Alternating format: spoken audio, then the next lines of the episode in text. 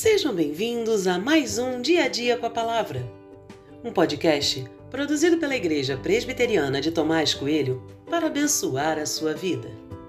O título de hoje é A Convicção de Quem Ouve a Voz de Deus e tem por base o texto de 1 Reis 17, 9 e 12, que diz: Levante-se e vá a Sarepta, que pertence a Sidom, e fique por lá. Ali ordenei a uma viúva que dê comida para você. Porém ela respondeu: Tão certo como vive o Senhor seu Deus, não tenho nenhum pão assado. Tenho apenas um punhado de farinha numa panela e um pouco de azeite num jarro. E como você pode ver, apanhei dois pedaços de lenha e vou preparar esse resto de comida para mim e para o meu filho. Vamos comer e depois morreremos de fome.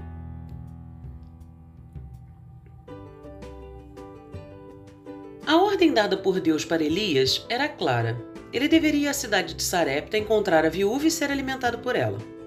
Elias fez exatamente isso, mas reparem em algo que considero muito interessante. Parece que a viúva não estava sabendo de nada disso.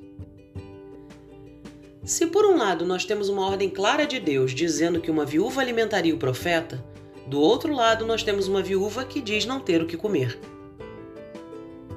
Se eu fosse Elias, acho que minha conclusão seria: encontrei a viúva errada, preciso encontrar a viúva certa. Mas não é isso que Elias faz. A viúva pode não saber que é ela, mas Elias sabe. Ele tem discernimento divino, ele confia em Deus. Convicção é uma firme certeza sobre algo ou alguém. Elias estava convicto da ordem que recebera, e é isso que o mantém firme diante da incerteza da viúva. Sem essa convicção, o próprio Elias estaria em dúvida sobre o que fazer e para onde ir. A convicção de Elias mostra a existência de um relacionamento sério e profundo com Deus.